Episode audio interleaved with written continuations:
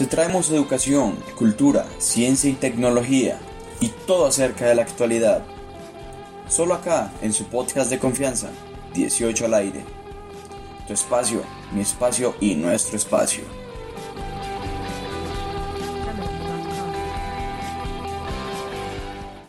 Hola a todos, les habla Jacobo y sean bienvenidos a 18 al aire. En esta ocasión les presentamos el no futuro. Les presento a mi compañero Isaac. Así es, Jacobo. Hoy les traemos una gran entrevista y una extensa mirada a este movimiento. Les habla Isaac y vamos a comenzar. Antes que nada, le preguntamos a nuestro invitado, ¿qué es el no futuro? Miremos qué nos tiene para decir.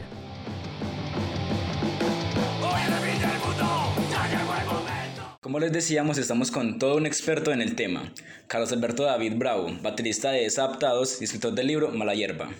Hola, ¿cómo estás? Bien, bien, gracias. Dentro de la, dentro de la, de la filosofía del tiempo hay una concepción que se llama el presentismo, que piensa de que, el futuro y el pasado no existe y que solo existe el presente. Pero dentro de, de la música punk en lo futuro en Inglaterra era una reacción en contra de, de la crisis social que estaba viviendo eh, Inglaterra en ese momento. El desempleo, la crisis energética, la drogadicción que era muy fuerte en ese momento, también las posibilidades de, de, una, de una guerra atómica, porque está, era un momento de la Guerra Fría. Entonces era todos esos temores hacían que las perspectivas de futuro no fueran claras, entonces la gente pensaba que no había futuro. En ese sentido, podríamos decir que el no futuro es un movimiento social o es una ideología. Una filosofía que replantea el futuro. Y ese replanteamiento del futuro tiene que ver es más bien con el presente, cómo se vive el presente. Si vamos en una dirección equivocada, porque hay guerras, porque hay contaminación, porque el mundo, el mundo está viviendo unas dificultades muy fuertes, entonces eh, hay que replantear el presente, cómo vivimos el presente y cómo habitamos el presente. Entonces por eso el no futuro no es una visión negativa, sino que es, es una visión antes positiva. O sea, las perspectivas de futuro no, no se podrían lograr por la forma en que se está llevando el mundo. Entonces, contrario a que mucha gente piensa de que los punqueros o que los jóvenes solamente son radicales y expresan una realidad cruda, entonces en realidad sí es un cambio el que se está generando. Es que es otra cosa, bueno, muy interesante, porque el no futuro muchos lo asocian es con la decadencia, a la, a la imagen de Sid Vicious, de un joven que se está destruyendo, que consume drogas, que muere joven, que es nihilista, que no le importa la política, que no le importa nada. Entonces siempre lo asocian a la decadencia. Pero no, el no futuro era, era una propuesta antes que iba en... Si el futuro no lo cooptaron y lo robaron, entonces nos teníamos que apropiar de algo, que era el presente, lo único que tenemos, lo único que se puede transformar es el presente.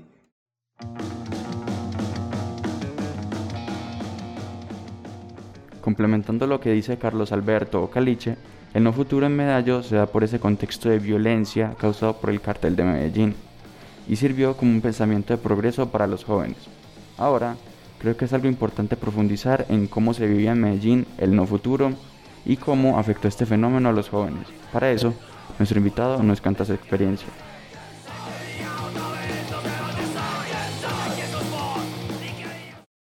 El no futuro es contextual. Por ejemplo, en los países socialistas era distinto. Ellos no lucharon contra, contra, contra el desempleo, sino que lucharon fue contra la censura del sistema político. Entonces allá en lo futuro era irse en contra de los ideales del socialismo utópico, ¿cierto? Acá en Medellín fue muy, fue muy, fue muy distinto, porque aquí en Medellín vivíamos era la exclusión social, los jóvenes vivían en la marginación, y lo único que le estaba proponiendo el sistema era la muerte. Los jóvenes aquí no valían, no valían nada, la vida de ellos no valía nada, eran desecho. Entonces aquí la lucha era contra el no futuro que nos proponía la sociedad, era replantear la vida también.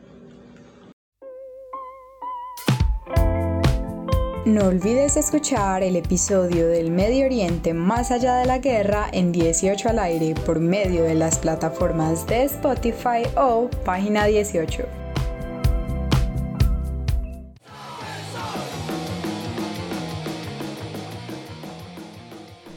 Esta es una interesante perspectiva, ya que es algo que hoy en día vivimos, ¿no crees? Por supuesto, a propósito de la situación actual del país, Caliche tiene algo para decirnos.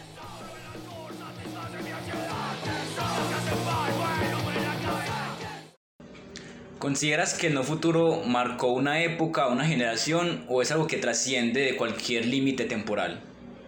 No, yo creo que trasciende porque en este momento estamos viviendo unas circunstancias parecidas pues uno habla, uno ve las noticias sobre el descongelamiento en los polos, que eso es eminente. O sea, las transformaciones genéticas que están ocurriendo también en algunos lugares del ser humano. Hay cosas muy fuertes que están ocurriendo. Entonces, en lo futuro vemos que cada vez bajo las políticas neoliberales hay mucho más exclusión, hay mucho más pobreza. Entonces es mucho más vigente esa ideología, digámoslo así. Es, es replantear realmente cómo estamos viviendo el presente y cómo queremos vivir un futuro si, si es posible. Vos desde el punk, ¿cómo expresas ese sentimiento de no futuro? Nosotros en esa época lo expresamos a través de la música y el arte. Otras personas lo expresaron a través de otra cosa, o sea, los jóvenes de aquí en la ciudad no tenían otra salida, sino la muerte. Entonces ellos lucharon contra el no futuro desde el no futuro. Ellos sabían que se iban a morir, entonces trataban de dejarle algo a la familia, ¿sí o no? Y no importa que ellos murieran. Por ejemplo, los muchachos que protagonizaron la película Rodrigo de No Futuro, ellos estaban luchando precisamente era por sobrevivir. ¿Sí o no? Estaban luchando contra el no futuro que estaba planteando la sociedad.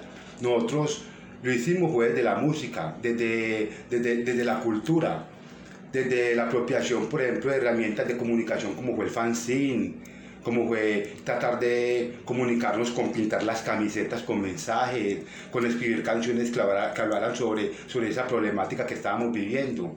Entonces fue de una forma, digámoslo así, no negativa, sino afirmativa, afirmando la vida. Entonces, como decías, el no futuro no es solamente el problema, sino también la solución que los jóvenes encontraron a escapar de todas las problemáticas sociales del momento. Sí, en ese sentido sí. El no futuro nos, nos proporcionó una ideología para situarnos en el presente y entender qué era lo que estamos viviendo en ese momento. Leer la ciudad, leernos como jóvenes, nos proporcionó un elemento crítico porque veíamos que, como nos decían los padres, hay que trabajar para después ser obrero, conseguir plata, tener una casa, un carro, una beca y aquello y lo otro. Y nosotros veíamos que ese, eso no estaba pasando. En los 80, por ejemplo, muchos estudiantes de la Universidad de Antioquia, que eso fue muy fuerte, salían de la Universidad de Antioquia y tenían que comenzar a, manejar un taxi, como dice la canción de por ahí de Pene, cuatro años estudiando en la, en la en la, primaria, otros cuatro años en la secundaria, cuatro años en la universidad para salir a vagar. Ahora, em, ¿en qué momento de tu pensamiento, de tu vida, fue que diste como ese cambio? Que diste ese cambio de no conformarte, sino de realmente actuar. No fue en un momento preciso, sino que fue un proceso. La música comenzó a llegarnos, ¿sí o no? Y primero fue el gusto musical, uno no entendía nada, antes la gente se reía de uno.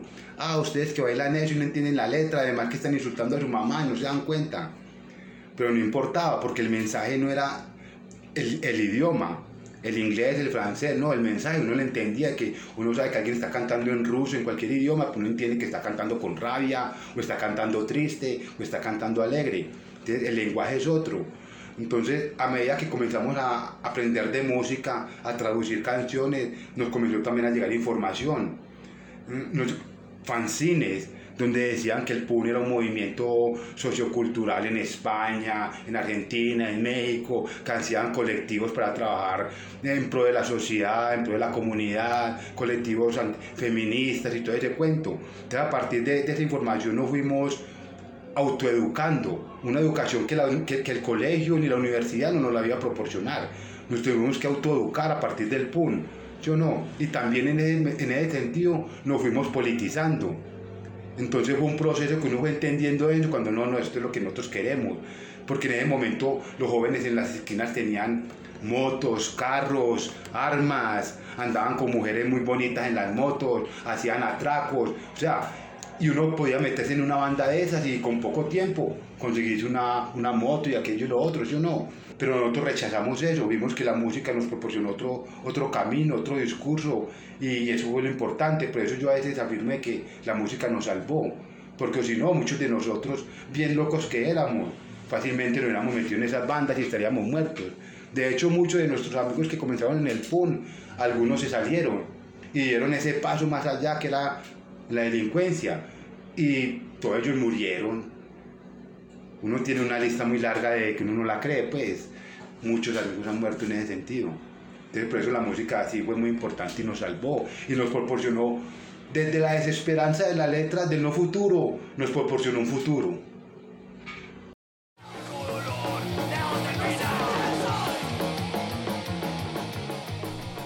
Simplemente impactante.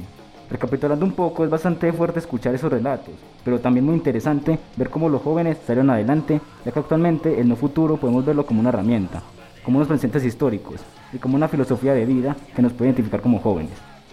En lo personal me siento identificado con este relato, pues la música, y en especial el punk, me ha tocado con su mensaje. Concuerdo con vos. Evidentemente el amor por la música es algo que caracteriza a los jóvenes de Medellín, pero también a las jóvenes quienes vivieron el no futuro de una manera particularmente dura. Escuchemos.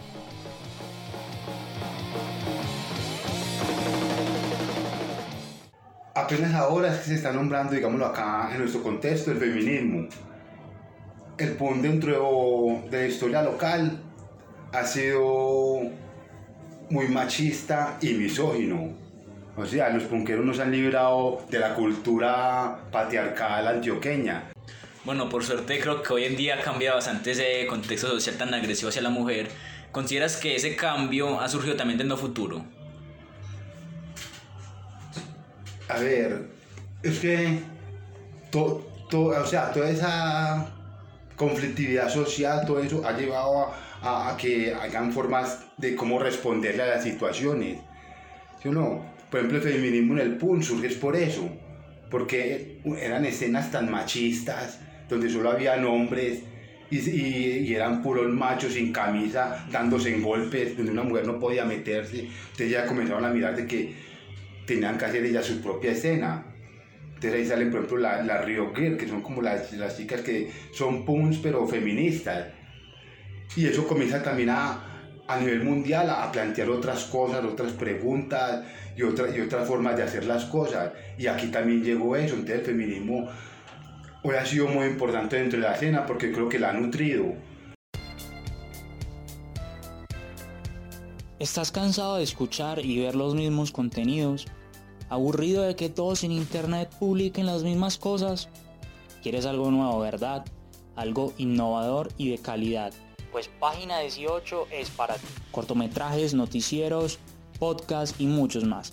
Visítanos en Instagram como la Página 18 y estarás al tanto del mejor contenido.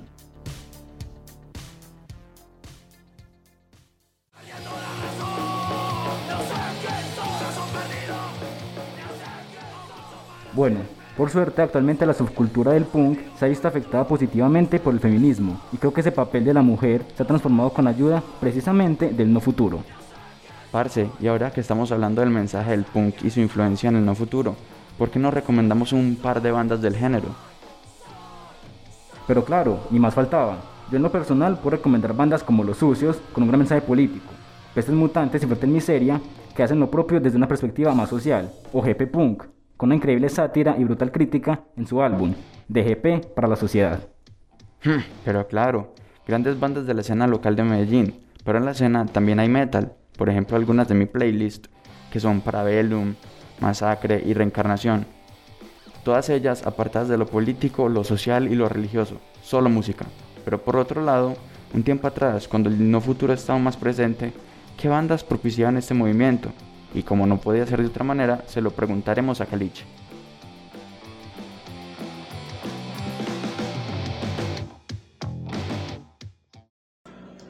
Pues la primera yo creo que es Sex que es la que más me marcó y es una, y es una banda que fue la primera en instaurar ese eslogan de no futuro, fueron los Sex Pistols. A mí me impactó mucho el primer álbum de ellos, el Nevermind de Bolos. Eso yo creo que sí, cuando lo escuché yo dije, no, esto sí es lo mío. Esto es lo que más me gusta. Las otras bandas como The Clash, mm, The Kennedys, que también me marcó mucho desde el principio. Pero muchas.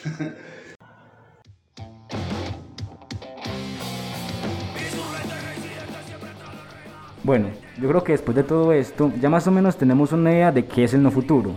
Digamos con unas excelentes recomendaciones musicales por parte de nuestro gran invitado. ¿O vos qué decís? Total, parce. Me agradó mucho este espacio y en conclusión te podría decir que muy satisfecho con todo lo que escuché y de lo que charlamos. Además, siento que aprendí mucho al lado de este grande que trajimos de invitado. Muchas gracias Jacobo y muchas gracias a nuestros oyentes. Recuerden, escucharon El No Futuro, podcast de 18 al aire. Síguenos en nuestras redes sociales y visita la página oficial de Página 18 para estar al tanto de próximas emisiones llenas de contenido de tu interés.